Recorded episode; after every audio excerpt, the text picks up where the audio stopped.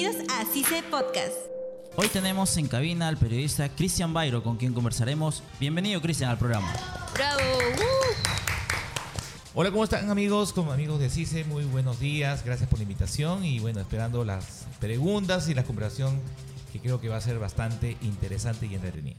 Ya lo saben amigos, el Instituto CICE inicia su ciclo de verano. Pueden acercarse a pedir informes de nuestras carreras. Y bien, lo anunciado. Estamos con Cristian Bairo, con quien conversaremos sobre el tema el rol del periodista en el campo laboral. ¿Qué tal, Cristian? Estamos muy gustosos de que sea nuestro primer invitado en nuestro primer programa radial. Para ti, ¿cuál es el labor del periodista? Bueno, ¿cómo están? De- reitero eh, la bienvenida, gracias por la invitación. El periodista ha tenido un poco de dotes camaleónicas en estos últimos tiempos, puesto que la tecnología ha cambiado de un tiempo a esta parte, ¿no? Quien les habla, pues es un dígito inmigrante y ustedes o algunos de ustedes serán pues este los famosos millennials, los dígitos nativos. Entonces las tecnologías van de la mano definitivamente con el desarrollo del periodista. En la actualidad no solamente ha habido un desarrollo de la tecnología, sino también un desarrollo, una transformación social, o en todo caso estamos en camino a ella, ¿no? Por ejemplo, la lucha por de la mujer con respecto al respeto, a su dignidad, a su integridad física, el tema de la corrupción, ¿no? Eh, una vorágine de denuncias y de pruebas que se están demostrando que, los rumores de los 90 o inicio de siglo son realidad. Entonces eso también lleva al periodista a poder formarse de una manera ética y sobre todo, como les comentaba, en la actualidad existe una mayor apertura de los sistemas de información, la Twittercracia, la Facebookcracia, la Instagramcracia, la videocracia, etcétera, está haciendo que, que- que aparezcan pues eh, no sé si decirlo pseudo periodistas, pero estos famosos influencers, ¿no? Que aparecen y desde la comodidad de su cama inclusive pueden vertir eh, opiniones acerca de la actualidad y la coyuntura política y por qué no decirlo también eh, están sumando miles de seguidores, ¿no? Ahora ya no se mide la popularidad de un medio de comunicación por rating o por encuestas, ya sea pues en, en medios escritos, ¿no? Sino ahora las reproducciones, los likes son los nuevos este, mandamases de, de- de los periodistas y es por eso que hay que en esta coyuntura el periodista tener uno más acercamiento a los medios digitales dos eh, no volverse anacrónico al contrario debe verse más eh, sumido y más as- asequible a los cambios tecnológicos y tres una mayor responsabilidad justamente para, para hablarlo en términos futbolísticos des- desmarcarse ¿no? de estos famosos influencers que bueno ustedes comprenderán sabrán más- mucho más que yo pueden vertir noticias hasta falsas ¿no? Entonces ahí es el rol del periodista y la responsabilidad estos nuevos tiempos, ¿no? Aporta pues del bicentenario, donde un Perú que está cambiando sustantivamente y el periodista tiene que ir de la mano justamente de ese cambio. Muy bien. ¿Qué fue lo que te motivó a elaborar como periodista? Lo que pasa que yo, eh, yo siempre he querido ser eh, parte de este mundo de la televisión. No sé si como personaje de ficción, porque me gusta mucho el teatro. Hice mucho teatro en la universidad, en el colegio inclusive. Inclusive en el colegio también yo tenía una revista eh, con mis compañeros, Juventud Carmelitana, me acuerdo que se llama ya en Villa María del Triunfo, en el colegio de Salvador Carmelitas, al cual le mando un saludo. Y, y bueno, yo quería ser periodista porque mi motivación siempre ha sido, uno, contar historias, dos, hacer que las historias sean interesantes, y tres, vivir de este negocio, ¿no? Porque muchas personas piensan de que no se puede vivir, pero gracias a Dios y con mucho esfuerzo y con mucha paciencia estoy pagando mis cuentas con esta carrera, ¿no? Estoy pagando mi casa, mi carro, el colegio de los bebés, ¿no? Entonces, es- como es el nombre de esta radio, sí se puede avanzar en este campo de las comunicaciones con bastante empeño y bastante responsabilidad sobre todo, ¿no? Hay piedras en el camino, hay errores, hay equivocaciones, ¿por qué no? Periodista es como el arquero, ¿no? O sea, el arquero se equivoca, gol. El periodista que se equivoca es bien difícil salir adelante, pero ha ocurrido, me ha ocurrido a mí, pero gracias a Dios este, he sabido salir de esos baches, como todo en la vida, como en todas profesiones, y aún estoy acá este, saliendo adelante ¿no? en esta linda carrera que es la comunicación. Hermosa carrera que tiene en contacto con, con mucha gente y a mí en particular, no solamente con gente de Lima, sino con gente casi de todo el Perú. Eh, ¿Qué tal, Cristian? Te habla Juan Pablo. Hola, Eh, Juan Pablo. ¿Cómo consideras la carrera de periodismo en el Perú en comparación a la de otros países? Lo que ocurre es que, por ejemplo, en los noventas hemos tenido un cierto avance en el tema de las comunicaciones con respecto a nivel internacional. Yo recuerdo que, que, por ejemplo, Colombia era un país que consumía mucha televisión peruana. En Colombia, por ejemplo, aparecieron primero las, las- estas parabólicas, estas, estas señales internacionales que nosotros captamos, apareció en Colombia y ellos hablaban de la peruchólica. Consumían mucha, mucha televisión peruana. Yo tenía amigos, bueno, tengo amigos colombianos que me hablaban en esa época de, de Pataclown, que les parecía una cosa extraordinaria. Inclusive tengo amigos bolivianos que dicen que la televisión peruana estaba recontra adelantada en esa época, ¿no? Inclusive hasta ahorita dicen eso. La televisión chilena, por ejemplo, cuando yo he tenido la oportunidad de ir a Chile, es una televisión bastante sosa, bastante, ¿qué te digo? Bastante encorsetada, muy pegada a la pauta, por así Claro. decirlo, ¿no? Y que les parece, por ejemplo, que Perú es un país donde la televisión está un poco, sí, libérrima, sin embargo, les parece interesante. ¿no? Pero con respecto a los comunicadores, definitivamente Perú ahora está viviendo eh, les digo por cuenta propia, porque trabajo en un medio de comunicación, está viviendo un problema bastante serio de, de- personas de los medios de comunicación. Te hablo de la televisión, que no están aceptando muchos estudiantes, no están aceptando, no hay muchas oportunidades laborales, porque existe una recesión de las empresas que no están invirtiendo en televisión. ¿Por qué? Porque se están yendo a los medios digitales, por ejemplo, esa es una de ellas. Entonces ven como que, como que existe un enfrentamiento entre televisión y, y redes sociales. Claro, como también lo mencionaste, el boom de las redes sociales, de los influencers. Exacto, exacto. Entonces, son- de, acá, de acá cinco años, por ejemplo, eh, en Estados Unidos se habla mucho de la posverdad, la candidatura de Donald Trump y, bueno, y su antagonista, que fue pues este, Hillary Clinton. En esa época se habla mucho de esa candidatura, se habla mucho de la participación de los influencers para la edición del voto. Entonces, como que los comunicadores responsables, ¿no? Quienes tendrían que mantener pues cierta imparcialidad y dejar que el público pensase por sí mismo, saque sus propias conclusiones, bueno, esa época está pasando. Claro. ¿ya? Ahora ya las nuevas generaciones, por no decir los jóvenes, están dejando de pensar, ¿no? O, o están dejando de cocinar ideas para darle paso a personas que piensen por ellos o que les preparen, les tengan la comida servida, Exacto. informativamente hablando. ¿No? Ese, es, ese es el rol de los influencers en la actualidad. Entonces, eh, eso es lo que ocurre, eso es lo que está ocurriendo a nivel internacional, a nivel global, que en Perú un poco que todavía está, digamos, como siempre, como, como siempre ha sido la historia del Perú, estamos recién en, la génesis del problema, por así decirlo. Entonces, es responsabilidad de los comunicadores, de ustedes, decidir y debatir. O somos este, periodistas, digamos, arcaicos, somos periodistas tirados a la antigua, o nos metemos a esta nueva ola, ¿no? De, de querer darle digital. información, digamos, este, regurgitada a los que nos están escuchando. Que al fin y al cabo nosotros los periodistas nos debemos también a ellos, ¿no? Porque si nosotros tenemos una posición que va en contra de lo que piensa la mayoría, entonces va a ser muy difícil que, que encontremos trabajo y peor aún que alguien nos contrata por ser tan anacrónicos. ¿no? Eh, Cristian, ¿cuál crees que es la contribución de esta profesión al país? Bueno, definitivamente cada día, cada semana, cada hora y ahora con, con la rapidez de la tecnología cada minuto, el periodista peruano en la actualidad tiene una responsabilidad bastante importante y su aporte definitivamente es su responsabilidad. ¿no? Basta que, que exista un periodista responsable que dé una noticia a tiempo y una noticia que no sea falsa en esta vastedad de falsedades que, que- que inundan las redes sociales. ¿no? Por ejemplo, la típica, esta, este, un estudio dice. ¿no? Una gran mentira empieza con un estudio dice. Claro, ¿no? sí.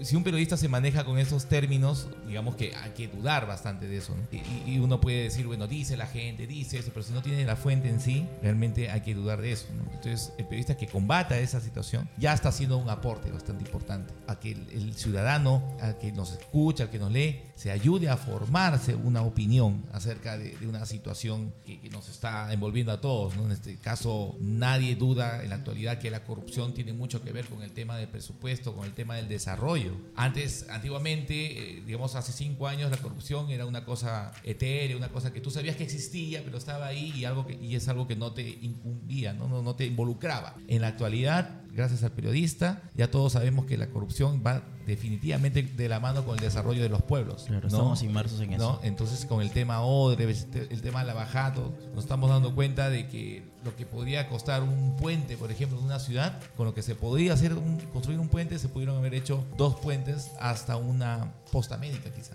¿no? O una universidad. Entonces, ese es, ese es, por ejemplo, un ejemplo, creo yo, un buen ejemplo del aporte que está haciendo el periodista con respecto a la actualidad y a lo que más nos importa a todos los peruanos, que es nuestro bolsillo, porque de ahí sale la manutención de nuestros hijos, de ahí sale, yo creo, una buena cultura de desarrollo, de ahí sale la salud mental también. La estabilidad económica influye bastante en la, en la salud mental, no solamente en la familia, sino en las parejas, ¿no? No soy sociólogo, no soy psiquiatra, pero lo he vivido en carne propia. Este, Las peleas de pareja tiene mucho que ver con el tema de cuánto dinero hay en la casa, por ejemplo, ¿no? Y hay que, hay que hacer que ese dinero sea bien distribuido y que llegue bien a la sociedad, ¿no?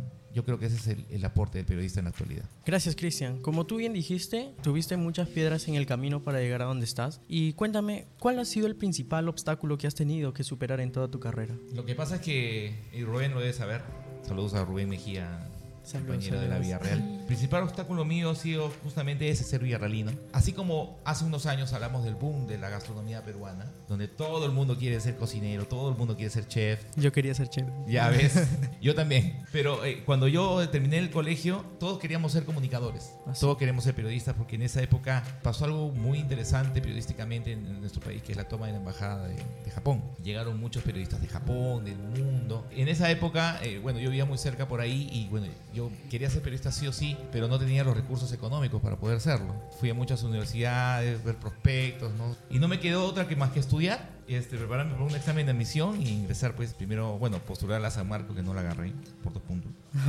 Y luego ingresar a la Vía Real y meterme en un mundo donde no había, casi no hay ningún villarrealino. Me fue bastante difícil en un inicio eh, acceder a, a estas chambas, pero dice bien de mí que sin vara y sin tener un profesor que sea mi jefe, este, llegué a donde estoy y bueno, y siempre procurando llevar en alto el nombre de mi alma mater, ¿no? Y es algo que a ustedes espero les pase por, por su cabeza también, porque es importante salir adelante, siempre reconociendo de dónde vienes, ¿no? El lugar de donde vives, el lugar de donde te cultivaste como profesional, y espero que, que eso lo hagan todos los chicos de CICE, como siempre se los digo. Siempre con humildad. Claro. Exactamente. Y ese fue básicamente mi obstáculo, ser, ser un extraño entre, en tierras extrañas. ¿no? Como bien sabemos, ser periodista eh, no es tan fácil como se ve.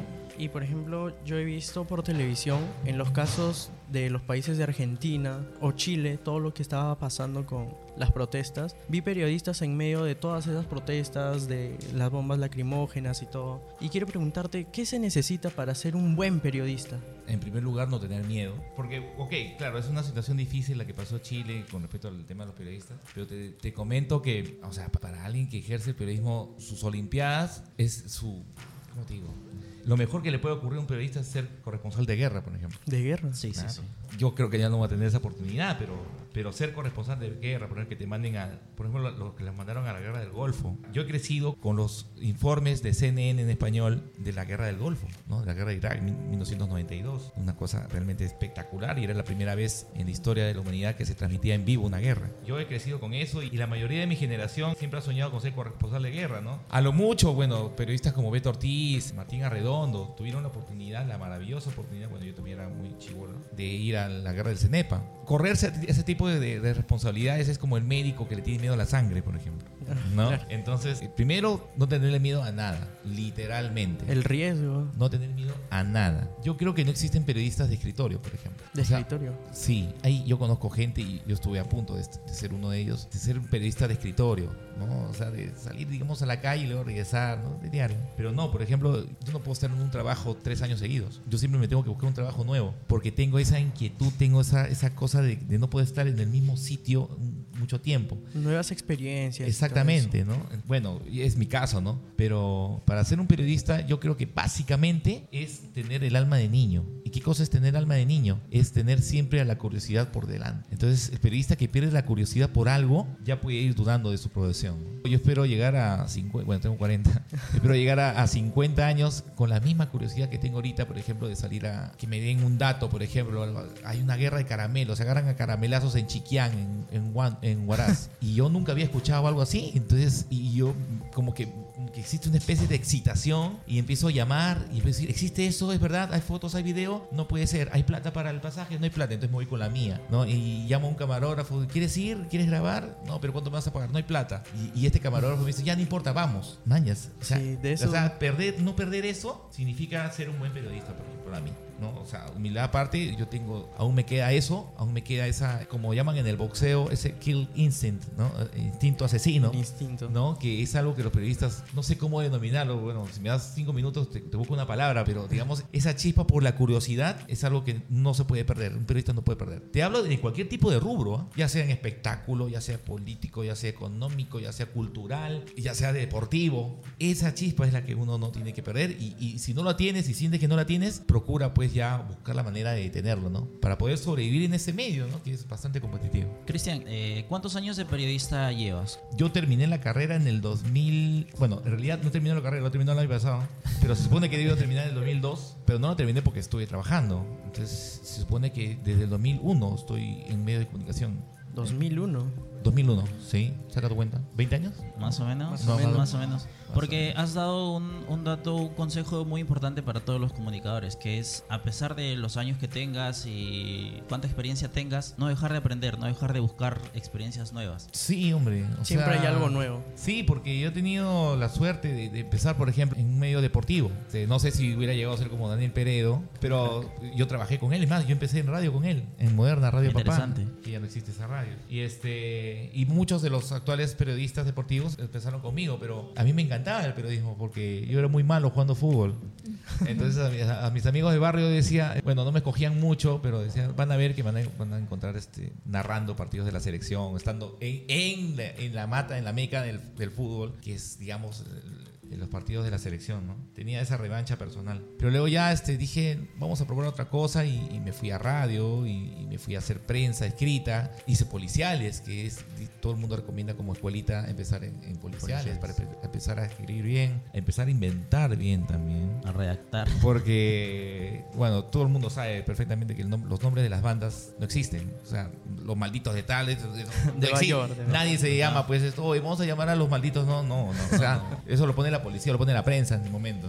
Y así fui eh, haciendo cosas nuevas. Luego me fui a hacer televisión para hacer producción. Luego em- empecé a salir a hacer eh, entretenimiento, a hacer farándula. En la revista de Magali también me fui a hacer farándula. Luego me fui al sexto día a hacer crónicas. Luego me fu- a Hola a todos y a Cuéntamelo Todo del Canal 9 para hacer microondas que no había hecho, ¿no? Y luego me fui al sexto día, como digo, para hacer crónicas. Y ahora en En Boca de Todos hago casi todo. Hago crónica, hago microonda, hago viajes, que es lo que me encanta, porque Ay, yo, yo a había cualquiera. postulado Sí, sí lo yo, visto. yo ahí. después del colegio quería ser este, guía turística, quería ser guía, quería, quería estar en el mundo del turismo, pero también quería hacer periodismo. Y, y gracias a Dios puedo hacer esas dos cosas en, en, En boca de todos. No, no sé si, si alguien puede, puede hacer algo que había soñado ¿no? y, juntar ambas cosas, a mí me parece un regalo de Dios realmente extraordinario y, y ganar con eso, y ganar dinero con eso, mucho más. Bueno, Cristian, hay jóvenes que quieren estudiar todo esto de audiovisuales, periodismo, sin embargo sus padres no le dan ese apoyo, ¿no? ¿Qué consejo le darías a los futuros profesionales de la comunicación? Te debo confesar que yo pasé por eso también. Mi madre es la que me quería bajar el caballo. Me decía que era una carrera muy cara. Porque juntamente con ella, después del colegio, habíamos ido a preguntar dónde estaba la, mensualidad. Estaba como 1.200 soles la inscripción y 400 soles la, mensualidad en esa época. Pucha, no tenía opciones hasta que recién me entero que en la San Marcos y en la Villarreal había escuela de comunicaciones. Bueno, los muchachos decirles primero que lo que pasa es que yo en el colegio, yo he tenido tres años seguidos estudios de psicología para determinación vocacional. O sea, después de tres años de estudio, en quinto año ya cuando estaba rompiendo mis cuadernos, decía, bueno, a ver, Bairo, pase. Ya, señor Bairo, usted después de tres años de estudio psicológico, le sale para que usted sea derecho, traducción, periodismo, decorador de interiores, marketing, ¿no? Todo lo que tiene que ver con comunicación me salió. Entonces, yo confié en eso, ¿no? Y, y a pesar que mi mamá me decía, es muy caro, mejor estudia en el Senati para soldar algo. Dije, no, ¿qué estás loca? ¿Qué voy a hacer eso?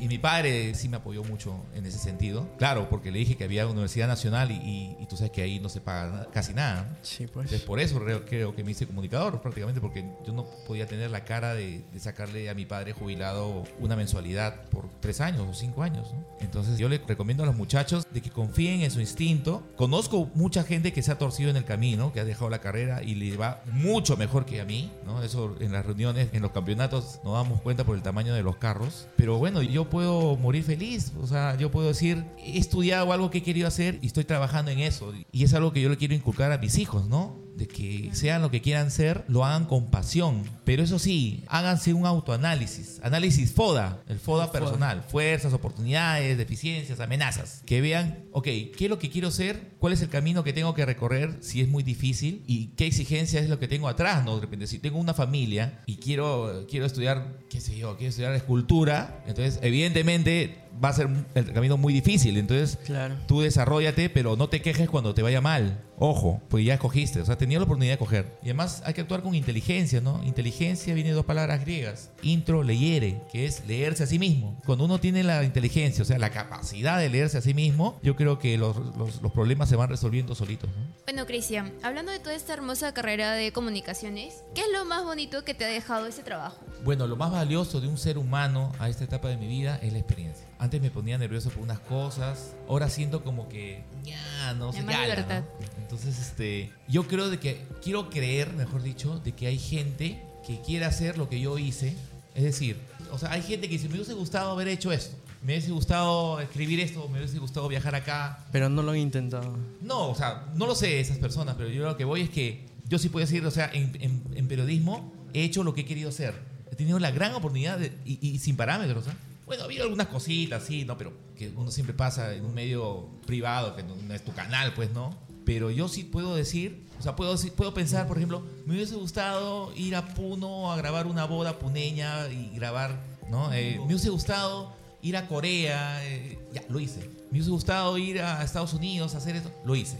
Hay un montón de cosas que me, que me faltan por hacer, definitivamente. Yo creo que Claro. las mejores cosas aún no llegan, pero yo creo que tengo la satisfacción de poder decir, o sea, he hecho lo que me he dado la gana. Y he comprado cosas que no he tenido antes y le puedo dar cosas a, mi, a mis hijos que no he tenido y sentarme un día y yo sé que la felicidad no es larga, pero la felicidad son como los chocolates, ¿no? Están hechos de pequeños momentos, ¿no? Sí. Y, y- y entonces puedo decir, bueno, bacán. O sea, es que también ese ha sido un problema, porque yo de joven, eh, de la universidad, bueno, desde mucho antes, inclusive antes de estaba en la pre, yo siempre me he alucinado eh, ser, no sé si famoso, pero que al menos alguien se tome una foto conmigo, me pida un autógrafo, una cosa así. ¿Ya? Y luego me entero hace poco que existe un libro que se llama El Secreto, que es la ley de la proyección, la ley de la atracción, la ley de, de- ¿no? de, de que te imaginas cosas y esas cosas, si te imaginas perennemente, esas cosas vienen hacia ti. Sí. ¿Ya? Entonces, todo eso que me imaginaba cuando era estudiante, cuando era colegio, ya lo tengo. Ahora mi gran problema es qué viene después. O sea, ya lo cumplí. Ya, ¿qué, qué- qué- qué puede venir después? ¿Un programa propio? Nunca lo he soñado, pero bueno. Eh, hacer una película. Me gustaría hacer una película. Me gustaría ser asesor de marketing, por ejemplo. Me gustaría crear comerciales, ¿no? Y realmente es algo que quisiera hacer, ¿no? Pero, pero definitivamente, para cerrar la, respuesta, lo que mejor me deja la carrera es la experiencia y los recuerdos y, y justamente la capacidad de poder venir delante de jóvenes estudiantes y poder decirles lo que de repente quieren escuchar o de repente lo que no quieren escuchar. Pero igual estoy acá y, y es lo que me mueve y es lo que le molesta a mi mujer, ¿no? Decir, ¿qué haces? Estoy yendo gratis, a- a- Gratis. un sábado cuando puedes estar con tus hijos, bueno, me gusta, pues. Claro. Y, y me puedo dar el lujo de, de- de- venir en mi propio auto, ¿no? A- por invitación de mi amigo Rubén y compartir esto y, y me lleno de gozo. Y se te agradece, y se te agradece. Sí, mucho. muchas gracias. Yo te tengo una pregunta por parte mía, que por ejemplo, para hacer las notas informativas, hay una planilla que se utiliza siempre, que viene a ser política, espectáculos, toda esa planilla que va en orden. Claro. Y como me comentó mi profesor, en otros países, por ejemplo en España, todo se cumple a, a rejatabla, se podría decir, todo se cumple al pie de la letra. Y quisiera saber si aquí también se cumple eso. Sí, claro. O sea, lo lo que ocurre, lo que ocurre es que para hacer en estricto sensu el desarrollo de una pauta puede resultar un poco tedioso, no todo eso, pero lo que pasa es que la principal función de una pauta es el tiempo. Ah, yo, yo odio las pautas. O sea, yo, yo, yo soy el de que, que- que se dispara, yo soy muy, muy disperso también, ese es mi problema. Pero, pero bueno, siempre hay alguien que te dice, ya, corta, ¿no? Ya, este, siguiente, ¿no? Claro, todo tiene su tiempo. Claro, entonces ten- ten- hay que tener en cuenta que el tema de la pauta es importante por el tiempo. Tienes una hora, tienes que cumplir con tus pautas publicitarias, que son los que pagan al fin y al cabo este, el medio de comunicación. O sea, los auspiciadores, las empresas son los que pagan, son los que hacen el medio de comunicación. No es un señor bueno que tú no conoces y que pone la plata porque sí, porque eres bonito, porque eres bonita, que hablas bonito. No, lo hace porque, porque sabe que si tú funcionas en su medio de comunicación, eso se va, eh, se va a reflejar en audiencia. ¿no? Entonces lo que le importa a, a los magos del marketing, panetones con Lucho, por ejemplo. No, si él se entera de que esta radio sí se eh, tiene Gente tiene bastante. 600 personas conectadas, por ejemplo, eh, no va a ser tonto en desperdiciar esa oportunidad y ponerte un panetón acá y pagar mil soles por evento y esos mil soles repartirse después en 10 soles cada uno, pero ya, así funciona la, Claro, la, es la algo, media de pues. comunicación, ¿no? Yo tengo una pregunta extra. ¿Cómo llegaste a la televisión? Bueno, yo lo que, lo que yo siempre quería estar en televisión, o sea, digamos, pagan más. Bueno, es inevitable el tema de la fama, es, es seductora, es, es importante, eso te ayuda a avanzar también. O sea, yo siempre creo, como te digo, que no existen periodistas anónimos, ¿no? Eh, hay que buscar la manera de que la gente sepa que existes. Algunos lo hacen no por su trabajo, sino por escándalos, pero bueno, afortunadamente yo lo he hecho por mi trabajo. Eh, yo llegué a la televisión porque por intermedio de una amiga. Bueno, va a ser feo lo que les voy a decir, pero a veces los currículums sirven para, para hacer anotaciones y todo eso. La mayoría, la mayoría de, de personas que llegan a la televisión es por, es por recon- recomendación, pero es una recomendación este, a medias, porque tú puedes llegar a la tele recomendado, pero si no sirves, te vas. De O sea, una. no, sí, no, no, no es que porque eres el familiar de tal, entonces no. O sea, el, el maleteo está a la, a la orden del día y si no funcionas, te vas. Ya, eh, yo ingresé de esa manera, pero digamos de una manera, ¿cómo te explico? Yo tengo amigos de la Vía Real en, en Magali, en la revista. En la revista. Claro. Tenía un amigo de la Vía Real. Y tenía amigos que trabajaban conmigo en Diario Ojo, que es un, el Diario Correo, es un lugar donde yo trabajaba. Entonces, ellos se van por un sueldazo a la revista de Magali y como que yo me quedo en el aire, ¿no? Me quedo solito. Entonces apareció un cupo y me llamaron. Pero yo voy porque este, quería saltar a, a a Magali TV, a a la televisión, pues, ¿no? Pero la tía nunca me dejó entrar a la tele. Había cupo y metían a otro. Y yo pensé que la revista era como que la pre de, de- de- del programa. Pero Magali decía, no, una cosa es la revista y otra cosa es el programa. Entonces me quedé en la, en la revista como tres años más o menos. Hasta que una amiga, eh, una amiga en, en Hola a Todos, era un programa de Canal 7 que daban en las mañanas con Lorena Carabedo y Nicolasa, eh, me dice, ¿por qué no te vienes acá a hacer espectáculos para el programa? Los escribes, los locutas, ¿no? Y, y ella sí era mi amiga de la universidad. Entonces ella me jala y, y empiezo a hacer otras cosillas, empiezo a aprender lo que es televisión, producción, ¿no? Y, y efectivamente, y, y- y- mira qué, qué loco que, que lo que más funcionaba en ese programa eran las notas internacionales de farándula, lo que yo hacía.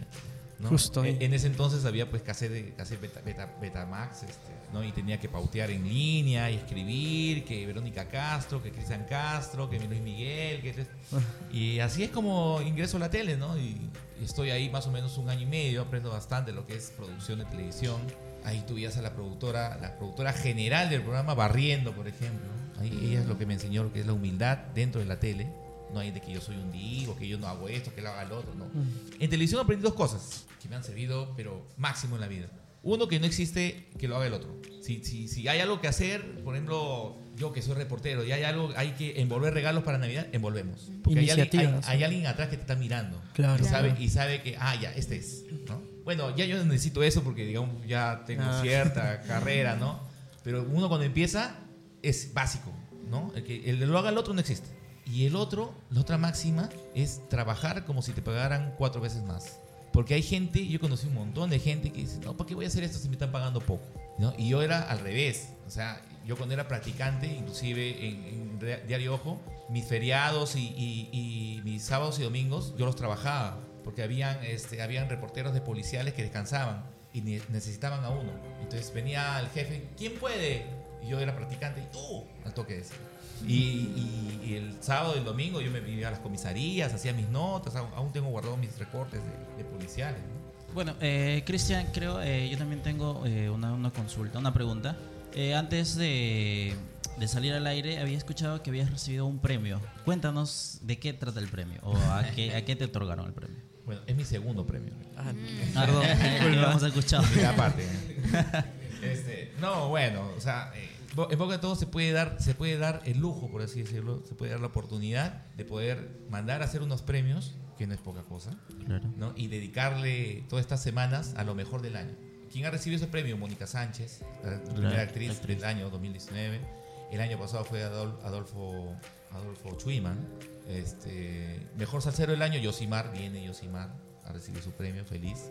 Porque después, o sea, primero creo que en el Perú, primero son los premios Luces, supongo. ¿No? Y después vienen estos. digamos, televisivamente hablando, porque en ningún Claro. otro canal, en En- ningún otro programa no se otros regalan esos premios. Y, y más aún, el premiado viene, ¿ya? Porque justo lo que decía Rubén Sao era este, que acá no existe, acá no existe la cultura del- de la meritocracia. Acá eh, los peruanos, cuando alguien gana un, un premio, en vez de felicitarlo, lo bajan.